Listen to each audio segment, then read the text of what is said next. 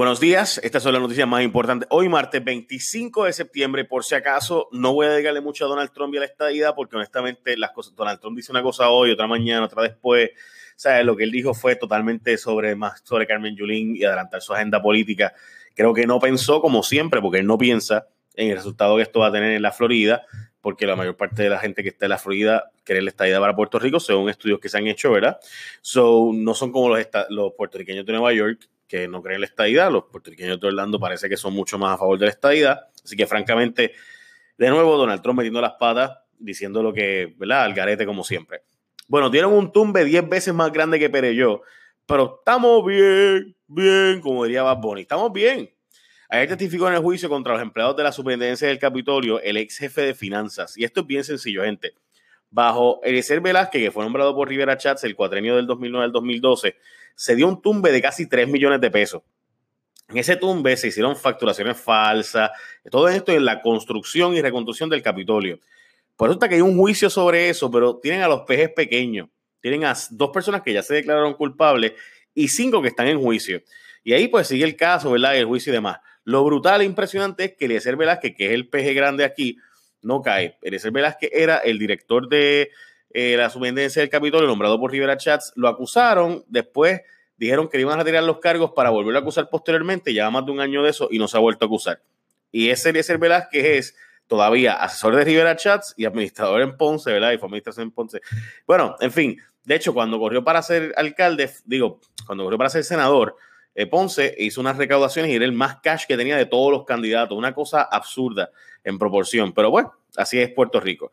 Eh, diez años en Chirola para maestra que se acostó con estudiante en Jaguar. Yo siempre dije que iba a ser culpable. El problema para mí es que no tiene lógica que sean 10 años. El problema es que el juez no tenía discreción. El juez estaba obligado a echarle mínimo 10 años. Y de hecho, eso fue lo que le echó. 10 años y después 8 de eh, probatoria. Así que lo menos que puede echar el juez eran 10 años. Puede echarse este, hasta todo, porque recuerde que si tú transportas a un menor para tener relaciones sexuales en Puerto Rico, eso se convierte en un delito federal y pues te han echado, lo menos que pueden echarte son 10 años. Y este joven tenía 14 años cuando eso pasó, ya tú sabes. Los soldados para su casa no van a activar la Guardia Nacional, dijo Pesquera que está descartado eh, activar la Guardia Nacional como pidió el alcalde de Tua Baja. Es boricua la mujer que acusa al juez que va o iba al Tribunal Supremo Federal, veremos a ver el juez Brett Kavanaugh, que actualmente es juez de apelaciones, un juez bien prestigioso en Estados Unidos, un hombre reconocido por ser un hombre bien de familia, bien de derecha, bien conservador, en contra de los derechos de las comunidades LGBT, en contra de los derechos de... Eh, realmente no es un activista en contra de los derechos LGBT, pero, pero ciertamente sí en contra del de derecho a las mujeres al aborto, etcétera, etcétera. Pues resulta que ese individuo tiene un serio problema porque han salido ya dos casos al menos, si se alega que hay una tercera, pero pues hasta ahora dos, de mujeres que dijeron que cuando era joven tenía unos incidentes de índole sexual bien cuestionables, entre ellos obviamente la primera mujer lo que habló fue que ella eh, había sido víctima de casi una violación, que si no ya se pues estaban tan borrachos los muchachos, casi la violan, o sea, ellos se cayeron de la cama, ella salió corriendo y pudo, pudo irse, pero él hasta le tapó la boca y demás. Entonces, en este otro caso, esta es una puertorriqueña que está, estaba en jail. Eh, ella, pues, era bien católica, dice ella, que estaba en una actividad, que estaban bebiendo y qué sé yo, y estaba en un grupo bebiendo.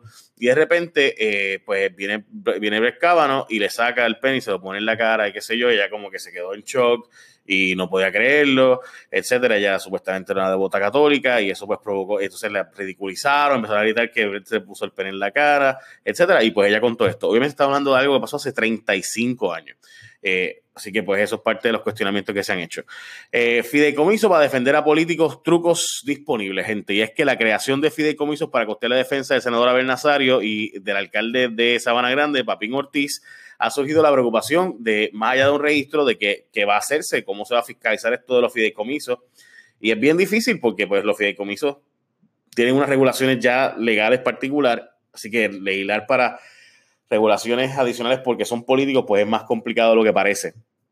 Así que obviamente está planteando cómo se va a fiscalizar ese asunto. Curiosamente, Abel Nazario está siendo acusado por lo que pasó en Yauco como alcalde y Papín Ortiz, Sabana Grande, por los vecinos, eh, ya usted sabe lo que pasa en las alcaldías. Yo siempre lo he dicho que el problema de Puerto Rico realmente son las alcaldías.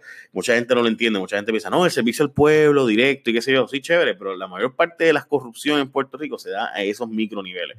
Y créame, eh, la cantidad de, bueno, nada, son temas muy largos para tocar ahora. Pero hablando de todo lo que tienes que tocar, recuerda que estamos a 25 de septiembre. O sea, esta es la última semana para renovar tu marbete. Y tú vas a tener que renovar el marbete, especialmente ahora, aprovechalo que están quitando las multas de autoexpreso, así que aprovecha y renueva el marbete lo antes posible.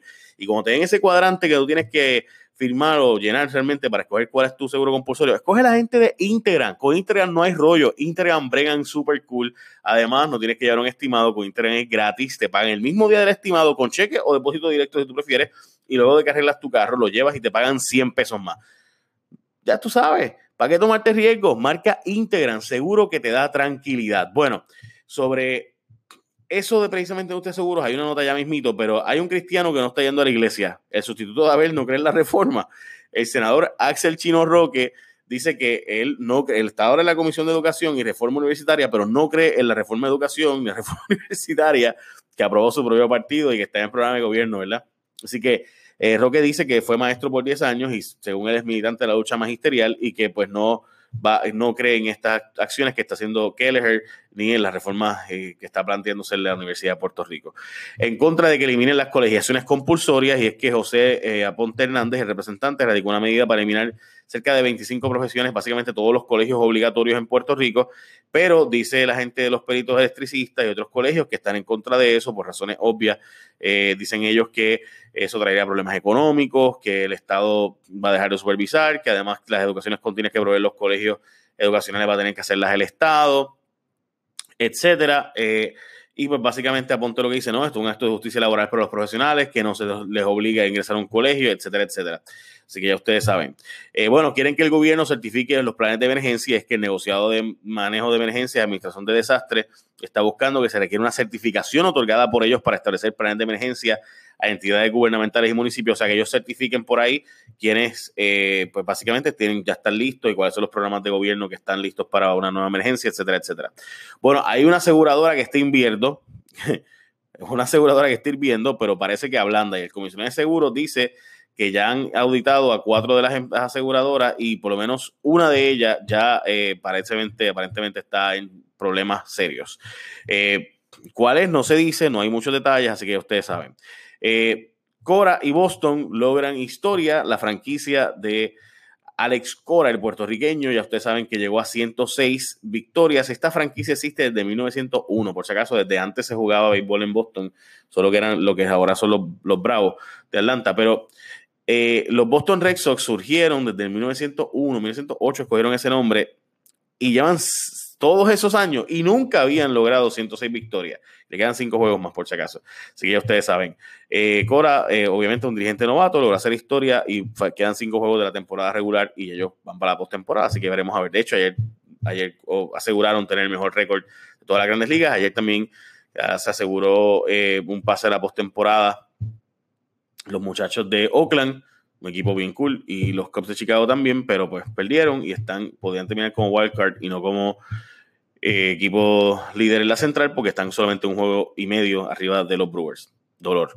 Bueno, la defensa de la viuda negra no le sale la jugada y es que no le sale ninguna, gente. Ustedes saben que mataron al abogado eh, reconocido que fue asesinado y pues ahora la cosa está bien complicada para ellos porque la defensa que tenían de que no había sido el ¿verdad? El Alex el loco, sino otro asesino, pues no la tienen porque no, no tienen el testigo que va a testificar eso y lograr sembrar la duda razonable. Y también Lidia dice arriba, dice que se borraron unos documentos de la computadora de Adam Amahan que debieron haber sido facilitados a la defensa para representación legal, entre ellos las capitulaciones matrimoniales, la propuesta de Auri, las garantías personales de Auri, las garantías de Auri y Charbel. En fin, nada de eso ocurrió y no pudieron sentar a un perito que pensaban sentar a favor de Aurea Vázquez Rijo. So, ya tú sabes, eso es problemático. Eh, por último, hay una nota del vocero en la página 10 sobre el asesinato de este abogado y habla de, dos, de unas posibles teorías sobre la muerte del abogado Carlos Coto Cartagena. Eh, francamente, mire, yo, yo le soy este, bien honesto. Mira, eh, ya se llevaron la cartera, el llavero, el maletín con ropa y teléfono celular del, del abogado y fueron recuperados. Esta nota es una nota bien complicada hay varias versiones. Yo la voy a dejar aquí en el link para que ustedes la lean por ustedes mismos y vean las versiones distintas que se están dando. La razón por la cual no quiero entrar es porque va a entrar en altamente especulación y yo no, yo no quisiera hacer eso porque obviamente hay una familia que tiene un dolor brutal y yo no voy a entrar en esas especulaciones. Además de que van a decir que yo estoy diciendo esto o lo otro porque conozco a personas vinculadas al caso. So, prefiero mantenerlo ahí. Ahí está la nota. Pueden buscarla, está en los links. La voy a subir ya mismo en Facebook también para que ustedes también la puedan ver y así pueden llegar a sus propias conclusiones. La página 10 del vocero es que está, por si acaso. Gente, muchas bendiciones, buen día. Recuerden que hoy es Jason Rayo X y antes de que se vayan, solo Integran sabe cómo ofrecerte mejor servicio, así que tu ser obligatorio, ponlo en manos expertas. Si vas a sacar el malvete hoy, aprovecha esta semana que ya está acabando el mes. Vete y marca Integran, una compañía netamente puertorriqueña. Bendición, los espero en X esta noche. Peace out. The podcast you just heard was published with Anchor. Got something you want to say to the creator of this show? Send them a voice message using the Anchor app, free for iOS and Android.